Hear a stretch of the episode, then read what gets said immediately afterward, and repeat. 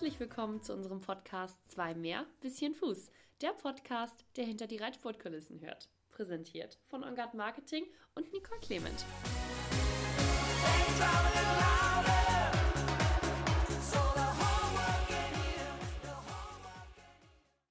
Herzlich willkommen zu einer neuen Podcast-Folge, die wir heute mal wieder ganz, ganz oben im Norden aufnehmen. Wir sind nämlich heute zu Besuch bei Jule Lind, die vielleicht vielen auch noch bekannt ist als Jule Lüneburg. Herzlich willkommen, Jule. Hallo.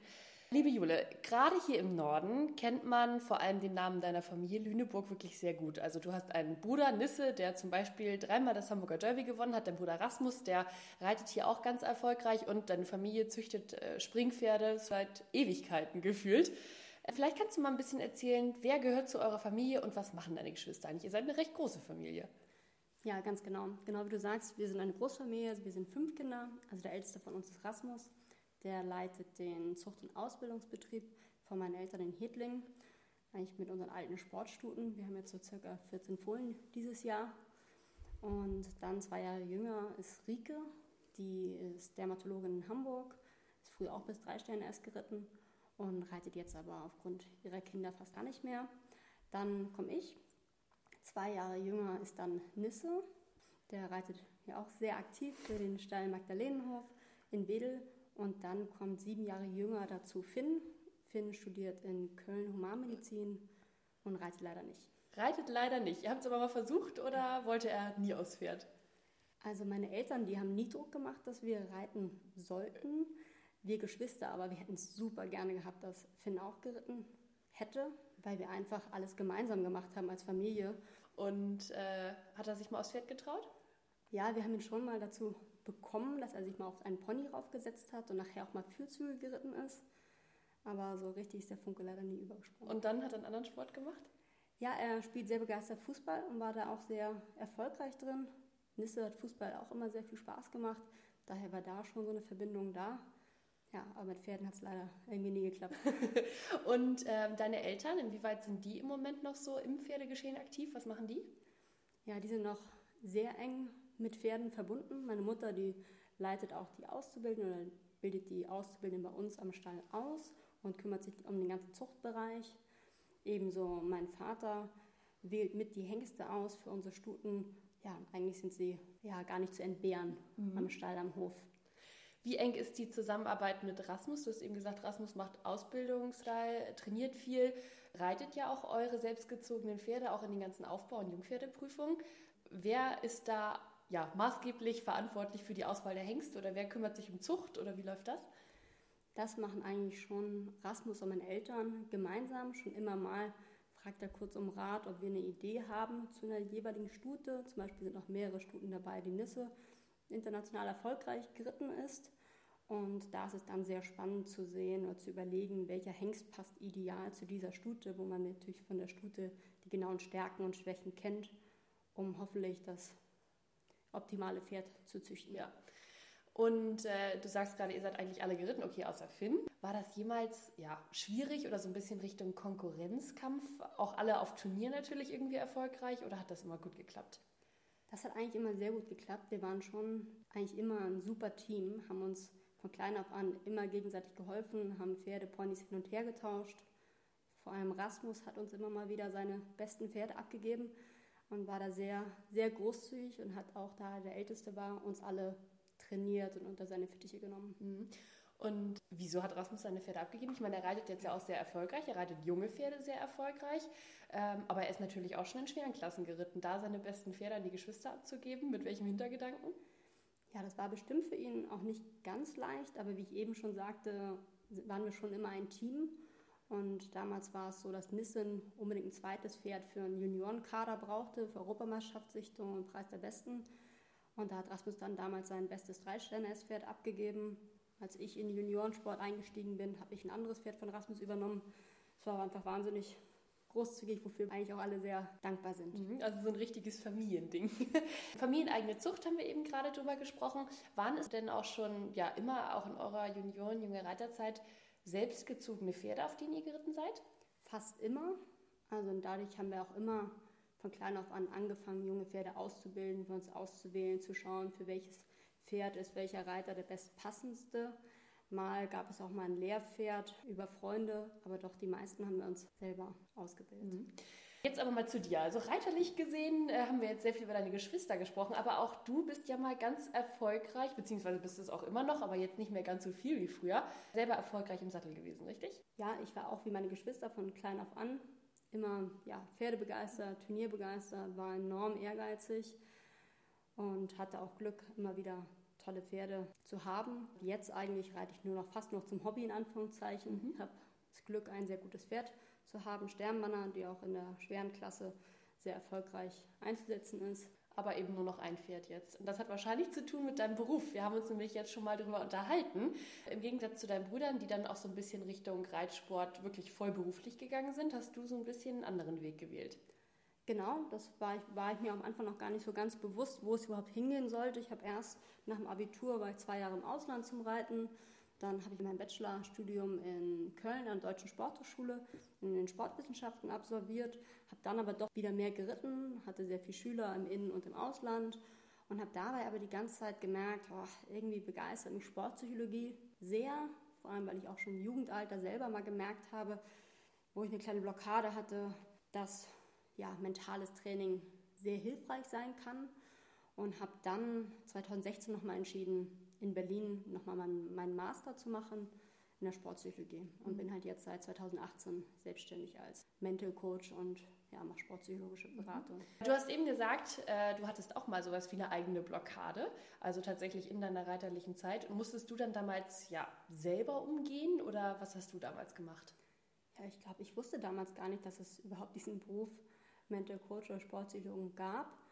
Ähm, ich wusste schon, dass es dass ich da ein mentales Problem hatte, dass es nicht an meinen reiterlichen Fähigkeiten lag. Und ich habe mich dann viel mit meinen Eltern, mit Rasmus darüber ausgetauscht, habe dann Bücher gelesen, mich halt mit Sportpsychologie befasst und habe dann selber geschafft, da wieder rauszukommen. Aber es hat mich immer schon begeistert und interessiert und mhm. eigentlich auch seitdem nie wieder richtig losgelassen. Kannst du richtig konkret sagen, was du damals für ein Problem hattest? Mm, ja, also ich kann schon sagen, ein großer Punkt war damals der Erwartungsdruck, den ich an mich selber gestellt habe. Ja, der war relativ hoch aus meinem Empfinden heraus für Sichtungen, für deutsche Meisterschaften. Meine Geschwister waren sehr erfolgreich, dass ich nicht richtig wusste, wie ich damit umgehen sollte. Mhm. Aber du hast dann einen Weg gefunden, beziehungsweise hast dann, du hast eben gesagt, du hast selber ein bisschen gelesen und hast dir was angeeignet und hast dann damals dich zum ersten Mal wahrscheinlich mit dem Thema Sportpsychologie auch richtig befasst. Ganz genau. Da habe ich mich eigentlich zum ersten Mal damit befasst. Es war sehr faszinierend, wie viele Möglichkeiten es eigentlich gibt. Auch Dinge, die, worüber ich vorher noch nie nachgedacht hatte. Und dann habe ich es aber auch in der Zeit, wo ich Trainer war und viele Schüler betreut habe, immer wieder gemerkt, wie groß doch der Bedarf im Reitsport ist, ja, nach besserer mentaler Förderung. Mhm. Also dann hast du dich entschieden, nochmal zu studieren. Und wo bist du dann hingegangen? Ich bin dann nach Berlin gegangen ähm, habe dann meinen Master gemacht in Sportpsychologie. Mhm. Ja, das war ein sehr praxisorientiertes Studium in sehr kleinen Gruppen, was sehr gut war für mich, weil wir sehr viel ausprobiert haben. Es war sehr spannend und auch für mein eigenes Reiten habe ich dafür sehr viel mitgenommen. Und dafür hast du ja, den Heimatort dann auch quasi wieder verlassen, bist wieder woanders hingezogen. Wie hat das damals mit den Pferden und dem Reiten so funktioniert? Ja, das fiel mir natürlich in erster Linie, als ich nach Köln gegangen bin, schon nicht ganz leicht, weil wir, wie gesagt, ja auch als Familie immer zusammen auf dem Turnier waren. Trotz alledem war es für mich klar, dass ich Pferde mitnehmen wollte. Ich hatte zwei Pferde mit dabei und ich habe mich dann aber auch nachher auch im Rheinland und auch nachher in Berlin schon wohlgefühlt. Wir haben eben so ein bisschen schon mal angeschnitten, Mental Coaching, wie du darauf gekommen bist. Ich glaube, ganz, ganz viele, du sagst, die Nachfrage steigt oder der Bedarf ist irgendwie da, aber ich glaube, ganz viele können tatsächlich damit noch gar nicht so viel anfangen. Vielleicht kannst du einmal so ein bisschen umreißen oder so ein bisschen grob erklären, was Mental Coaching so umfasst. Also Mental Coaching und auch Sportpsychologie. Also erstmal finde ich immer ganz gut zu wissen, oder was für mich damals Sportpsychologie ist eine Wissenschaft. Also es ist jetzt nicht irgendwie schwarze Magie und jemand muss sofort auf die Couch und der ist verrückt. Es geht eigentlich darum, erstmal so ja, psychologische Zusammenhänge, die sich bei uns im Sport zeigen, die den Sport beeinflussen, unsere Leistung beeinflussen, dass man die mit einem Sportpsychologen oder mit einem Mental Coach bearbeitet, aufzeigt, erkennt und dann daraufhin Bewältigungsstrategien eigentlich zu entwickeln. Viele sagen auch, wenn sie zu mir kommen, ich möchte, ja, ich möchte mental fit oder mental stark werden. Was ist denn das? Ähm, frage ich sie dann mal. Dann weiß meistens keiner mehr richtig so eine Antwort. Aber trotzdem ist mentale Fitness, können wir relativ gut gleichsetzen, erstmal mit körperlicher Fitness. Man möchte fit sein, man möchte stark sein, man möchte widerstandsfähig sein. Und da ist vielleicht auch immer ein ganz guter Begriff, der in der Psychologie viel genutzt wird, ist, ich möchte resilient sein. Und das heißt eigentlich, ich möchte psychisch widerstandsfähig sein im Bereich Krisen, auf Niederlagen, dass ich da weiß, wie kann ich denn darauf reagieren. Für einen selber ist es sonst ganz gut zu sehen, wie kann ich mit Niederlagen umgehen, mit Fehlern umgehen. Und das ist beim Reitsport auch viel. Man hat die eine Runde, wo es plötzlich nicht so gut läuft, man muss danach direkt ins nächste Springen rein. Wie kann ich mich bestmöglich wieder darauf neu fokussieren, mich wieder selbstbewusst einstellen. Ähm, und dafür lernt man dann individuell auf einen selber zugeschnitten mit Bewältigungsstrategien umzugehen. Mhm. Und ähm, du hast jetzt erzählt, ja, Bewältigungsstrategie oder zum Beispiel nächstes Springen, dass das ja etwas ganz Wichtiges ist, um sich dann eben zum Beispiel aufs nächste Springen vorzubereiten. Aber sind das dann Leute, die zu dir kommen, die ein akutes Problem haben? Zum Beispiel, ich vergesse immer den Parcours oder irgendwas in die Richtung. Oder ist es so, dass Leute wirklich zu dir kommen und sagen, ganz generell, ich glaube, mental fit sein ist was Wichtiges? Oder sind das wirklich Leute mit einem richtigen Problem, in Anführungsstrichen? Im Prinzip ist alles ein bisschen mit dabei. Es gibt natürlich den Einzelnen mal, der einen Sturz hat, ein Trauma hat, eine Blockade hat oder einfach auch sagt, ich merke, dass ich mich nicht so gut konzentrieren kann und reite daher nicht so gut meine Dressuraufgabe zu Ende oder bekomme immer zum Ende des Parcours eher einen Fehler, weil ich da mich nicht mehr so an meinen Plan halte.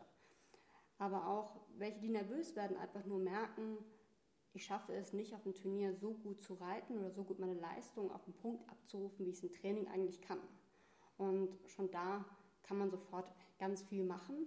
Trotzdem gibt es aber auch diese, die eigentlich sagen, hey, ich bin auf einem sehr hohen Niveau eigentlich und es klappt schon sehr gut, aber ich bin so ehrgeizig und möchte noch so ein ganz paar Prozent mehr rausholen, möchte optimal vorbereitet sein, dass man das im Prinzip auch so ein bisschen präventiv oder unterstützend macht, um einfach ja, die Leistung zu optimieren. Ich habe zum Beispiel dafür auch letztes Jahr jemanden für die Europameisterschaft vorbereitet oder für Championate, wo man dann drei Monate vorher einen kleinen Plan macht, überlegt, okay, was habe ich für bestimmte Muster, was sind meine Stärken, meine Schwächen, wie kann ich meine Stärken nutzen, ähm, wie soll ich am besten damit umgehen, wenn meine Schwächen auftauchen, was habe ich da, wie ich eben schon genannt habe, Bewältigungsstrategien, wie gehe ich damit um, ohne dass mich das sofort runterzieht und an meinem, meinem Selbstbewusstsein knabbert. Mhm. Wenn wir jetzt mal so ein konkretes Beispiel versuchen zu schaffen, weil das ist ja alles immer so sehr theoretisch, wenn wir darüber reden. Ich zum Beispiel habe jetzt das Problem, dass ich immer wahnsinnig aufgeregt bin, wenn ich wirklich ein schwereres Springen reiten muss. Und äh, vergesse dann auch gerne mal den Parcours oder habe vorher das Gefühl, ich kann mich eigentlich auf, gar nicht auf mein Reiten konzentrieren, weil der Weg ist eigentlich das Einzige, was ich, was ich irgendwie im Kopf haben muss. Aber im Parcours kann ich mich nicht darauf konzentrieren, was ich eigentlich reiterlich kann, weil ich mich nur auf den Weg konzentrieren muss. Wo setzt man denn da an? Was sind die Stärken, auf die ich mich als Reiterin vor so einem Parcours dann irgendwie konzentrieren müsste? Wenn du jetzt zu mir ins Coaching kämst, würdest du erstmal ein bisschen grundsätzlich was über dich erzählen. Wie gehst du denn grundsätzlich mit Herausforderungen um? Wie gehst du mit Konflikten um, mit Schwierigkeiten um? Warum ist es vielleicht nur beim Springen, wenn du was Neues machst, schwierig oder vielleicht auch beim Studium oder beim Job? Um erstmal zu sehen, wie tickst du denn wirklich und wie reagierst du denn, wenn was schief läuft oder wenn was gut läuft? Um dann aber nachher zu schaffen eigentlich, dass du im Parcours oder auch vorm Abgehen und vorm aufs Pferd setzen, wir dich komplett auf dich konzentrieren, dich fokussieren. Da sind zum Beispiel, das ist ganz simpel, für jeden sind Atemübungen, die schaffen, dass du wieder den Fokus auf dich setzt. Wichtig ist Einfachheit, funktioniert unter Druck. Das heißt auch dabei, den Parcoursplan sollte man so möglichst simpel wie möglich halten, dass man auch wirklich im richtigen Moment aufs Richtige sich konzentriert. Wichtig ist auch zu lernen, nachher den Fokus auf das wirklich Wesentliche zu legen. Man neigt schon dazu, ja, sich Gedanken zu machen um viele Dinge, die man in dem Moment gar nicht kontrollieren kann. Also da sagt man oftmals so Control the controllable und fokussiere dich auf das, was du kontrollieren kannst. Alles andere sind eigentlich ein bisschen Gedankenfresser. Und ganz wichtig ist auch, dass man schaut, ja, worüber denke ich danach? Denn meine Gedanken sind wegweisend für das, wie ich reite, wie ich bin, wie ich mich verhalte. Daher mache ich auch sehr viel Gedankenkontrolle, Emotionskontrolle, auch Emotionskontrolle, wenn du sagst, du wirst, das Beispiel nicht du, wird nervös, dass ich übe, Situationen vorher schaffe im Coaching, dass man übt, seine Emotionen zu kontrollieren, zu leveln, dass man nachher schafft, egal wo ich bin, in welcher Situation ich bin, schaffe ich meine Emotionen, meine Aktivierung genau auf dem Level zu haben, wie ich es brauche. Mhm. Aber das braucht Training. Ja, klingt so ein bisschen, als müsste man tatsächlich ja, vielleicht auch erstmal ein anderes Bewusstsein bei der Person hervorrufen für das, was wirklich wichtig ist und für das, was die Person gerade als am allerwichtigsten achtet. Vielleicht ist es gar nicht der richtige Weg, sondern vielleicht ist es einfach, sich auf ja, ein konzentriertes Reiten zu konzentrieren dann. Ganz genau und meistens auch gar nicht so viel anders machen als in den Prüfungen davor, die dich dahin gebracht hat, wo du jetzt bist. Mhm. Sonst würdest du die nächste Klasse ja gar nicht angehen. Genau. Wie ist denn so ganz generell die Nachfrage nach Mental Coaching im Reitsport, so deinem subjektiven Empfinden nach? Ich glaube, es gibt viele Sportarten, ähm, bei denen ist es ganz normal. Da schleppt ein Tennisspieler seinen Physiotherapeuten und seinen Mental Coach mit aufs größte Championat und hat ein Gefolge von zehn Leuten hinter sich. Und ich glaube, ähm, im Reitsport ist es noch gar nicht so verbreitet. Genau, es ist jetzt, glaube ich, noch kein Riesenmarkt in der Hinsicht.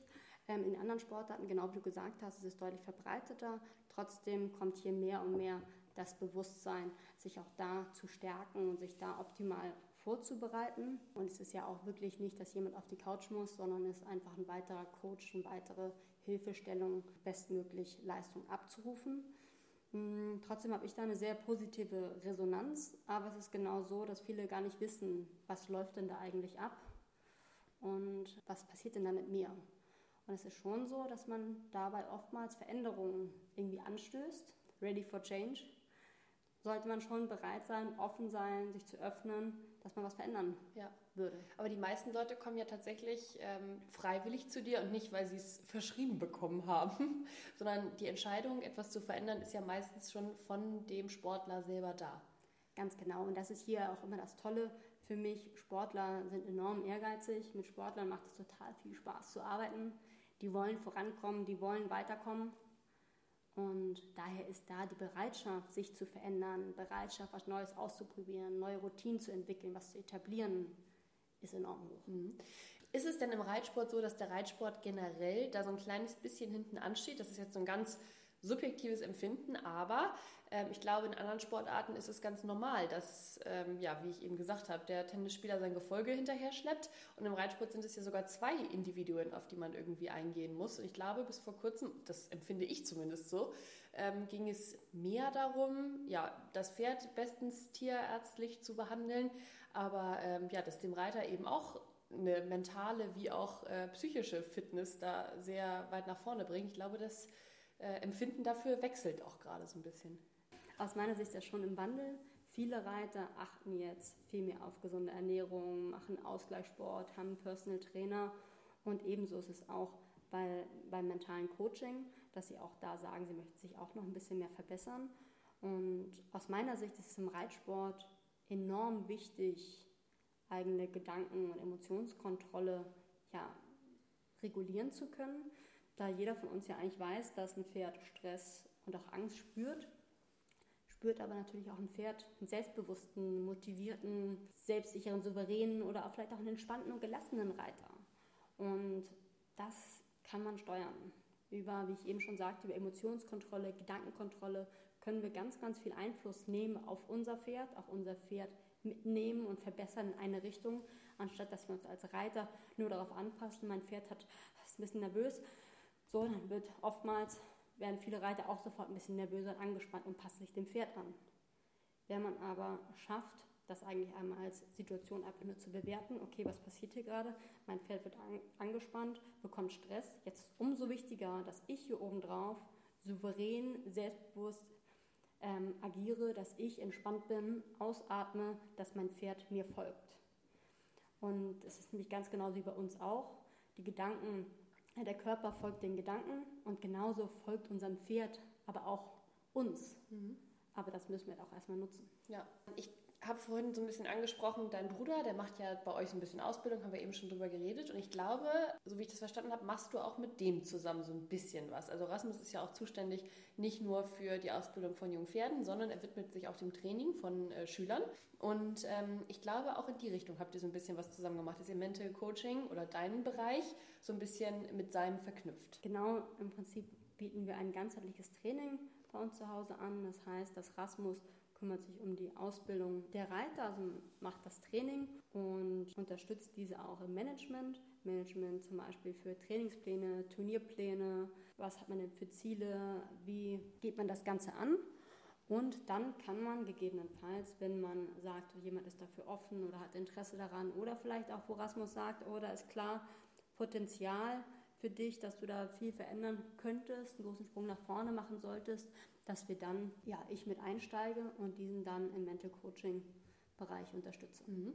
Und wie ist das aktuell? Wie ist deine Rolle da so? Also ist es dann so, dass du tatsächlich mit einem Reiter dann aufs Turnier fährst und dann stehst du Gewehr bei Fuß, wenn er mit dir äh, sprechen möchte auf Turnier oder ähm, sind das vorbereitende Sitzungen dann im Vorfeld oder wie ist deine Rolle da aktuell? Das ist eigentlich so, dass ich das im Vorfeld mache, um auch da eine klare ja, Zielsetzung mit jedem durchspreche, wie möchte man sein, wo geht es hin. Aber ich bin trotzdem immer über FaceTime komplett erreichbar und auch immer schnell wieder zuschaltbar, um dann gegebenenfalls auf die jeweiligen Situationen zu reagieren. Mhm. Und das passiert tatsächlich, dass sich dann jemand vom Turnier anruft und sagt, äh, Jule, hier brennt ich habe ein Problem? Ja, das kommt schon immer mal vor. Ich hatte es jetzt auch gerade wieder ganz aktuell aus Lumülen. Es ist vor allem eigentlich bei sehr ehrgeizigen Reitern, die sagen, ach Mist, und sind mit ihrer Sache gar nicht zufrieden und es klappt gerade nicht, wie ich es mir vorstelle. Und da ich die dann lange schon in Betreuung habe und die ganz genau kenne, kann ich denen dann schnell am Telefon ja, erste, erste Hilfe leisten ja. und sie meistens ganz schnell wieder auf die Bahn bringen. Okay. Das würde jetzt aber wahrscheinlich nicht versuchen, wenn dich irgendwer wildfremdes vom Turnier aus anruft und sagt, äh, Jule, ich habe gehört, du machst das und das und mir ist gerade das und das passiert. Ähm, nächste Prüfung würde ich aber gerne wieder gewinnen. Was für einen Tipp kannst du mir in die Hand geben? Genau, natürlich kann ich da ein paar Tipps geben, allgemeine Tipps, bestimmten Atemübungen, mit bestimmten Gedankensätzen, die man sich sagt. Aber trotz alledem ist da der große Schlüssel eigentlich, dass es individuell angepasst ist auf den jeweiligen Reiter, individuell auf die eigenen Schwächen, Stärken und auch Zielsetzungen. Ja, wahrscheinlich auch, um es dann am Ende irgendwie ja, nachhaltig zu machen. Also ich stelle es mir so ein bisschen vor, dass das am Anfang ein bisschen intensiver ist und vielleicht nachher, je nach Bedarf, dann so ein bisschen weniger wird. Ganz genau. Ähm, am Anfang ist es sehr intensiv, um einmal klar auch eine Struktur reinzubekommen, Muster zu erkennen, von je, jeweiligen dann Strategien zu entwickeln, Übungen zu implementieren, was funktioniert bei wem besonders gut. Und dann soll eigentlich jeder erstmal damit ganz gut aufgestellt sein und damit zurechtkommen. Trotzdem verändert sich halt die ganze Zeit unsere Umwelt, unsere Pferde, wir selber. Das heißt, oftmals kommt plötzlich nach ein, zwei Monaten wieder eine neue Schwierigkeit, ein neues Pferd oder eine neue Situation. Wir haben einen neuen Trainer oder ein Championat steht an und dann wird das dann kurzfristig schnell wieder aktiviert. Das geht aber dann meistens sehr viel schneller, weil ich halt voll drin bin. Jetzt bist du ja wirklich auch selber ganz erfolgreich Turnier geritten. Das ist ja wahrscheinlich, oder stelle ich mir jetzt tatsächlich so vor, wenn ich mir einen Mental Coach buchen würde, würde ich denken, super Vorteil, dass du auch selber so viel Turnier geritten bist und wirklich eine Ahnung hast, was die Reiter da äh, gerade durchmachen. Ja, ich glaube auch, dass es ein Riesenvorteil ist, weil ich natürlich schon weiß, wie es sich anfühlt, über ein schweres Springen zu reiten oder wie es ist, Sichtungen zu reiten, aber auch natürlich auch die leider die Kehrseiten unseres Sports mal gespürt habe.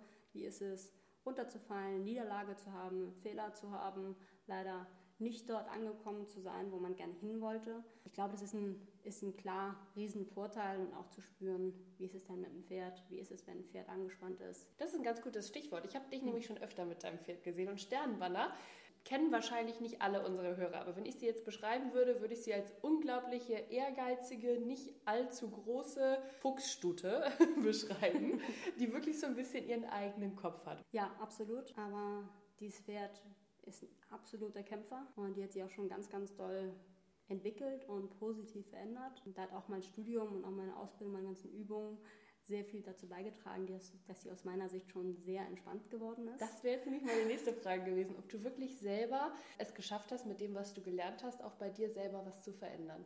Ja, sehr viel, weil ich bin ja total begeistert von dieser Materie und habe dann ja mit sehr großem Eifer auch versucht, einzelne Übungen auf mich anzupassen. Ja, ich glaube, mein Pferd hat schon viel davon mitbekommen. Mhm. Ich glaube, du hast mir im Vorfeld, hast du mir nicht mal erzählt, dein Pferd ist ich glaube, bis sie wie alt ist, ist sie gar kein Turnier gegangen. Die war richtiger Spätzünder. Genau, das Anreiten war ganz schwierig. Siebenjährig, ich habe es dann zum ersten Mal zu einem A-Springen geschafft.